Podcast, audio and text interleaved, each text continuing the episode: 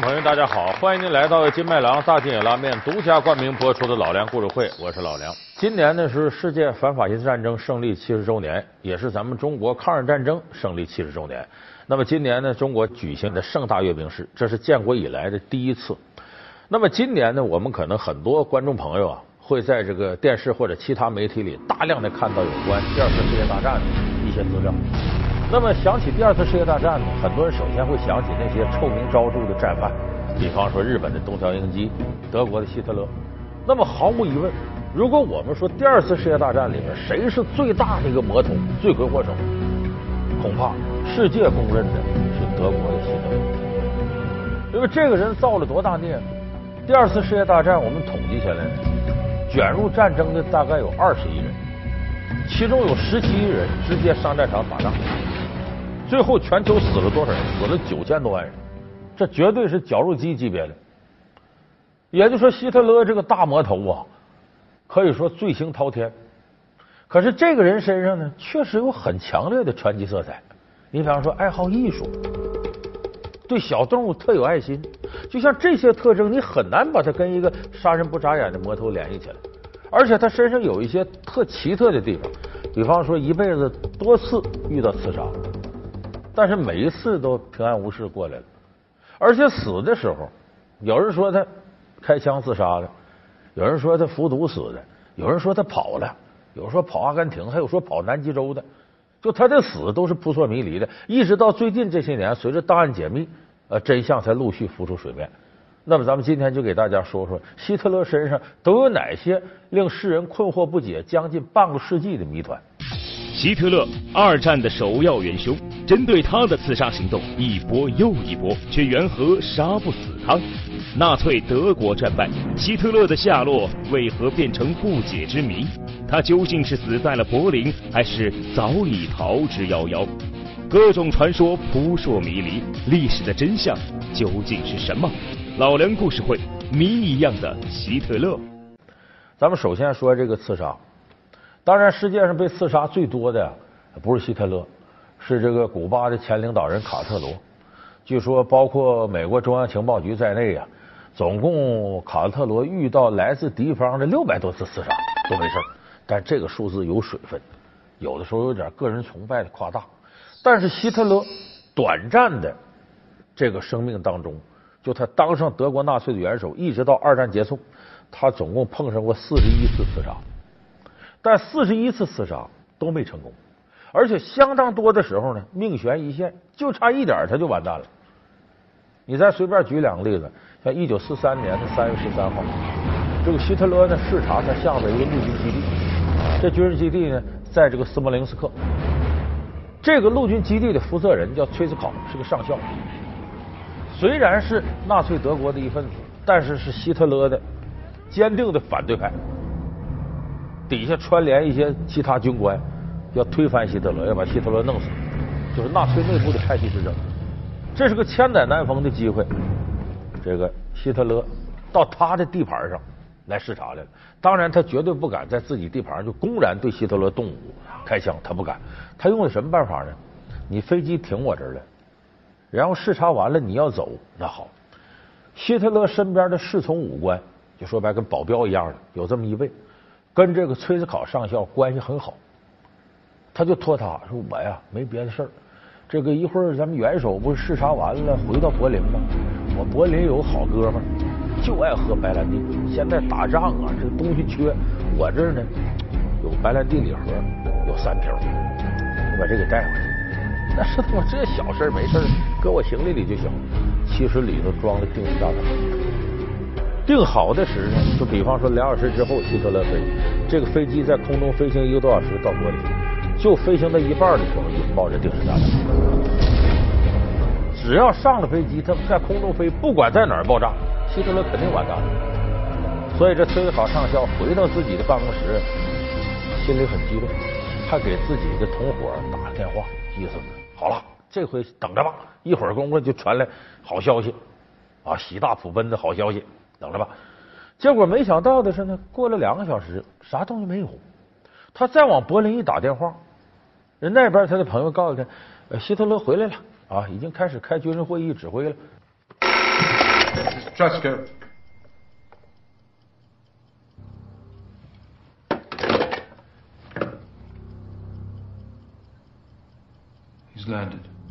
这怎么回事呢？后来那个有人在飞机上检查，把这炸弹查出来，发现呢出故障了。你说这个概率得多小？希特勒这命多大？有人说这不够悬，还有一次更悬的，就他身边的人刺杀他。斯特勒希特勒身边呢有一个高级的这个武官，名字叫克劳斯冯，呃，他的这是他姓，他的真名呢叫斯陶芬伯格。这个人呢就是负责给希特勒呢制定作战计划的。就是人防工事图啊，军事这些地图，他是搞这个的。当时希特勒在地下室开这个军事会议，那里头布置的固若金汤，外边你什么这防空炮啊、射地雷呀、机枪射孔都是你别人想外人想进到里头万万不能。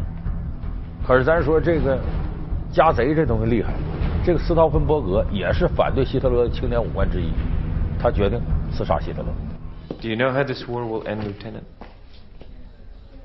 The portrait will be unhung, and the man will be hung. I'm engaged in high treason with all means available to me. Can I count you in? 他带个公包，公包里边就两枚定时炸弹。他进到里头之后，要开会前呢，他去卫生间，在卫生间里把两个炸弹引爆了。然后呢，希特勒坐在中间这个位置，这两边都是他的位置在哪儿？就在这个位置。中间隔着一个人，这边一拐，他在这儿，他就把这个皮包呢放在这个桌子里头，就这样一抱，跟希特勒这距离就这个距离，希特勒肯定就完蛋了。他当时找个借口啊，我打个电话出去了，他先躲了，出去了他就赶紧跑到外头跟同伙联系说肯定成功，咣，一声巨响。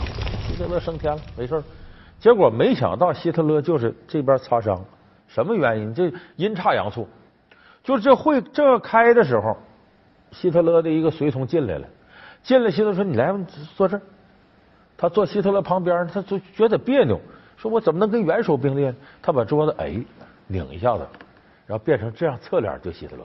结果这个桌子这么一拧，正好挡在炸弹公文包和希特勒之间。一爆炸，这个人粉身碎骨，他和中间这桌子挡住了炸弹冲力，希特勒就这边受点伤，脸上出点血，就差这么一点。My fellow Germans, I speak to you tonight for two reasons. First, so that you can hear my voice and know that I am unhurt. Second, so that you may know the details of a crime without parallel in German history. A small clique of ambitious dishonorable officers have conspired to eliminate me. Except for a few bruises and burns, I was completely untouched. Hey! Goodwood, Second Germany! 所以说，这个希特勒这四十一次刺杀呀，次次如履薄冰，但次次化险为夷。 有人说说这个大难不死必有后福，那不是。搁希特勒身上叫大难不死必有下回，反正总有这个事儿。但是最后呢，这个大魔头天网恢恢，没有逃出这个上帝的惩罚。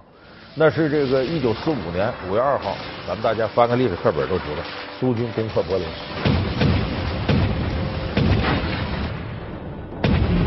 柏林已经被苏联攻下。斯大林刚刚向世界宣布，他已经完全占领了德国的首都。苏军攻克柏林呢？有人说等着吧，说这希特勒没跑了，怎么死的？先是德国自己的电台发布消息，说希特勒带领部队啊出生入死啊打仗，最后死的跟苏联红军的战斗当中死了。可是没多长时间呢，这个苏联发布个消息，说希特勒不是在战场上死的，他自己开枪自杀的。又隔了一天多呢，英美盟军发布消息，这希特勒也不是自杀的，他有帕金森氏综合症。而，这苏军攻克柏林，一着急一上火，自个儿气死了，病死了。就是总而言之呢，反正希特勒是死了。他这死了呢，所有关心战争啊，希望快速打击这个法西斯势力的这些人呐和军队，他肯定都长出一口气。这大魔头死了，咱算松口气儿，欧洲从此太平。战斗结束六天后，德国正式投降，整个西方世界开始举行庆祝。但是前苏联仍然没有公开最后的结局，既没有说希特勒还活着，也没有给出尸体，更没有拿出有说服力的证据。但是接下来人们有要求，为什么？咱们有句老话叫“活要见人，死要见尸”。你说这人活着在哪儿呢？啊，这人死了，尸体呢？所有的人都得质问苏联：你拿出来，你到底怎么回事？因为你攻克的柏林，你攻克了之后，英美盟军再进来，你把地盘画上，不让人进了。那么后来就冷战嘛，就当时双方也是面和心不和，因为有希特勒共同的一个敌人，所以这时候苏联呢，迫于压力呢，公布了一份录像带。这录像带显示呢，苏联红军攻到这个希特勒指挥部，打开他司令部的大门一看呢，希特勒躺地上，反正也不知道服毒还是自杀，躺着呢。这录像带一公布，大家一看，看着他尸体了，这对劲。结果没多长时间，当初给希特勒做过体检的一个大夫站出来了，不对，不对，不对，这个人希特勒替身，不是他本人。说出几条证据来，你比方说胡子这儿、眼睛这儿怎么的，你细看看吧，不对。这个大伙全信了，为什么呢？希特勒怕人刺杀的，身边有好多替身，真真假假，虚虚实实。所以人家这个医生一拿出证据，很多人就质疑说：“你这苏联干嘛呀？你公布这干嘛呀？为什么公布一个赝品呢？你不糊弄我们吗？”这时候所有人都担心，这希特勒哪儿去了？既然你不能公布他的尸体录像，他是不是还活着呢？结果就在这个时候，也是。解放柏林一个月之后，就是一九四五年六月份的时候，苏联的最高军事元帅朱可夫元帅对外公布了一个事儿：苏联元帅朱可夫公开宣布，苏联士兵没有发现希特勒的任何踪迹，这个纳粹的大独裁者可能已经潜逃了。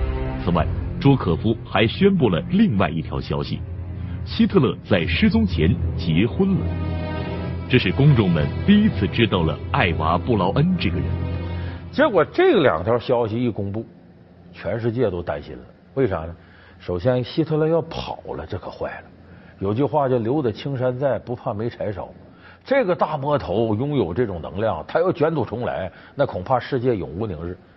希特勒，二战的首要元凶，针对他的刺杀行动一波又一波，却缘何杀不死他？纳粹德国战败，希特勒的下落为何变成不解之谜？他究竟是死在了柏林，还是早已逃之夭夭？各种传说扑朔迷离，历史的真相究竟是什么？老梁故事会，谜一样的希特勒。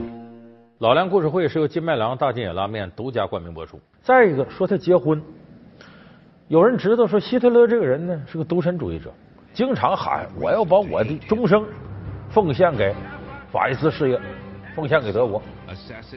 就他从来没提过他要结婚，就我整个人都这事业的，我结什么婚？就是他这时候为什么想结婚？Sagen Sie also, wollen Sie, mein Führer Adolf Hitler, die hier anwesende Eva Braun zu Ihrer Ehefrau nehmen? So antworten Sie mit Ja. Ja. Wollen Sie, Eva Braun, den hier anwesenden Führer Adolf Hitler zu Ihrem Ehemann nehmen? So antworten Sie mit Ja. Ja. Dann erkläre ich Sie hiermit zum Mann und Frau. 他为啥要结婚？说明他想好好的活着。他活着干啥？那能消停了吗？所以这两条消息一公布，这世界上很多人紧张，坏了，希特勒跑了。这一跑，咱可够呛了。这要卷土重来，我胡汉三又回来了，这不要了亲命了吗？这是。有人说是不是朱可夫撒谎呢？朱可夫元帅不像，这个人脾气暴躁，性如烈火，为人耿直。为什么？当初苏军攻克柏林，后来和这个英美盟军会合的时候，盟军带队的时候，四星上将巴顿，这边朱可夫，巴顿呢就是一个好开玩笑、混不吝的魔主。双方搞着庆功宴，在一块儿。把香槟买上了，庆贺胜利。这巴顿晃了晃荡过来了，对朱可夫元帅来，朱可夫意思说干杯吧。巴顿说：“你这个混蛋！”把朱可夫气的，你直接骂我。朱可夫来句：“你你你们是混蛋呢！”完了，巴顿来，好，那我们为混蛋干杯。就朱可夫是一个脾气一点就着的人，有人说这么个主，他撒这谎干嘛呢？据说后来呢，朱可夫和这个美国总统艾森豪威尔见了一面，俩人共同认为啊，希特勒跑了，就没逮着他。这时候呢，苏联里边放出风来说，我们呢围柏林的时候费挺大劲，因为是纳粹德国战斗能力很强，每往前推进一寸，那都要付出巨大牺牲，一直打到四月二十四号，才把柏林周围的道路都封住，打到四月二十七号才占领德国在附近的最后一个机场。可是，在这个期间，希特勒至少有一个礼拜可以逃跑的。而且希特勒已经呢把柏林市里边一条道路大马路临时改成了飞机跑道。说四月二十九号这天呢，有个小型飞机呀，就在苏军控制区域的上空飞过去了。当时苏军都愣神儿，嗯，怎么回事？这一愣神儿功夫，这飞机已经飞走了。有人说希特勒就在这小型飞机上跑了，苏军没抓住他，所以这下大伙全担心了，说逮不着他，这第二次世界大战不算彻底结束。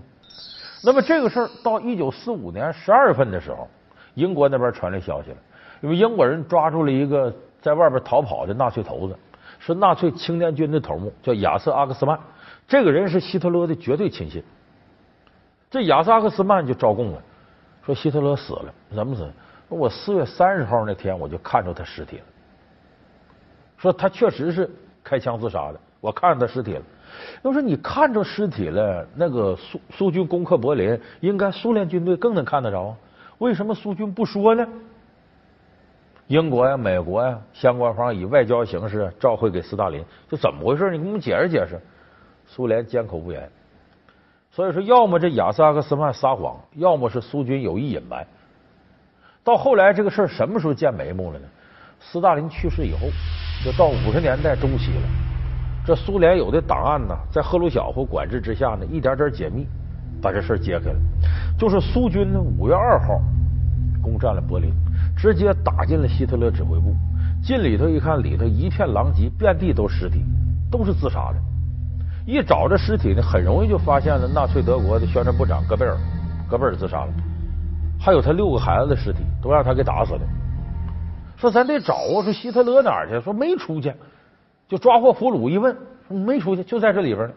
怎么找也找不着，那尸体无数，一句句翻具体的队都没找着。执行这任务是什么呢？是斯大林派了一个特别的间谍队，就这些人不光是能打仗，侦查呀干什么这能力都很高，里头有很多专家，也没找着。一直到五月五号这天，在这个司令指挥司令部的后花园啊，一个坑里挖出了一具尸体。烧的已经面目全非，根本看不出是谁的。当时有人就说：“这就希特勒，说自杀之后让人浇上汽油，毁尸灭迹，烧了，这不是没烧利索？那这怎么能断定呢？说这人要死了，烧成这样，你看不出来什么呢？牙没被烧。希特勒牙不算太好，说咱找一下，把他这牙取出来。在这个柏林市里头啊，有希特勒几个牙医。”咱找他牙医，让他来给对了。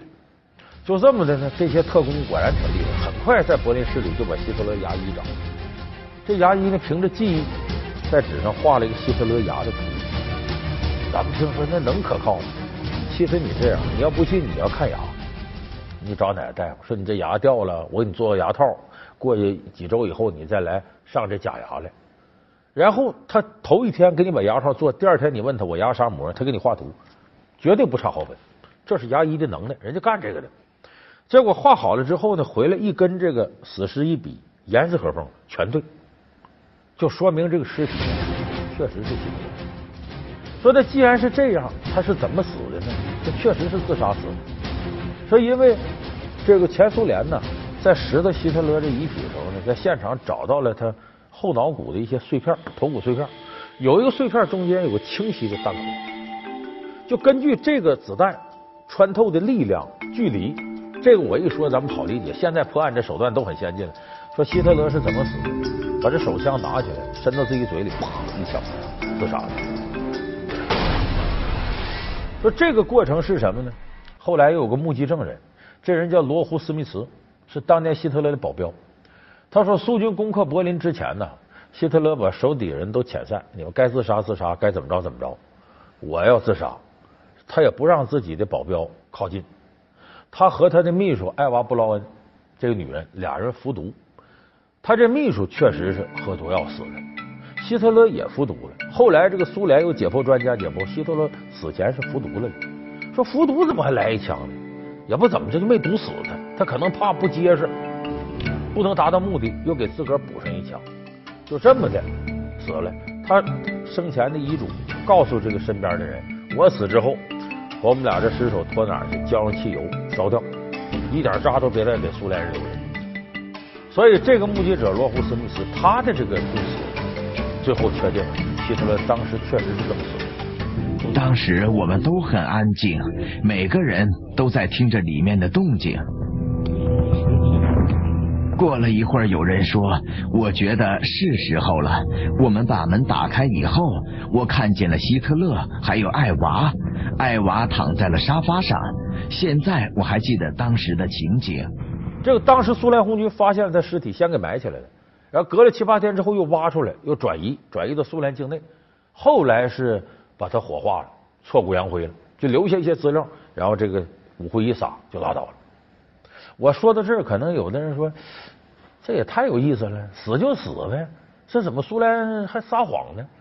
就当时啊，这个盟军和苏联，我刚才说面和心不和，共同的敌人消灭了以后呢，他们之间的矛盾出现了。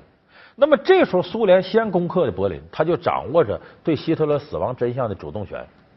如果他说希特勒没死，那么他就可以以继续抓捕希特勒的方式开展所谓军事行动。比方说法国，这应该是盟军的地盘，因为画这趟线以后，东边东欧这是苏联控制，西欧这是英美盟军控制。那好，说现在有可能在法国，那苏军就可以派自己军队长期驻入到巴黎，我抓希特勒。所以当时战争的需要呢，希特勒死了咱也说没死，或者我不让你知道他是不是真死了。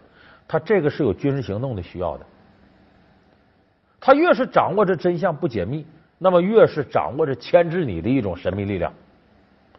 所以咱们现在看国际上说偶尔的局部地区有战争，你看双方交战国家没一个说实话的啊！我歼灭了对方多少人，那边我打败对方多少人，我们大获全胜，我们旗开得胜，你最后不知道谁输谁赢。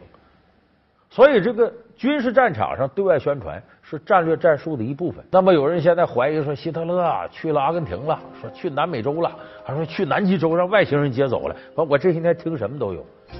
但是可以肯定的是呢，希特勒就算没死啊，他是一八八九年生人，到现在多少岁了呢？一百二十六岁，他就没死，他也干不了啥。也不可能再发动什么这个战争那战争了。就是现在我们在计较希特勒的生死谜团没意义了。关键是呢，纳粹思想呢给人类带来了巨大的灾难，这是人类心头上的一个恶魔。就是我们今天反思第二次世界大战的时候，能不能从思想根源上清除人类自己内心的恶魔，真真正正的反思纳粹思想，让纳粹主义、法西斯主义永远不要在我们生活这地球上卷土重来。恐怕这个。对于纪念第二次世界大战是最有利的一个心理层面的提升。好，感谢您收看这期老梁故事会。老梁故事会是由金麦郎大金野拉面独家冠名播出。我们下期节目再见。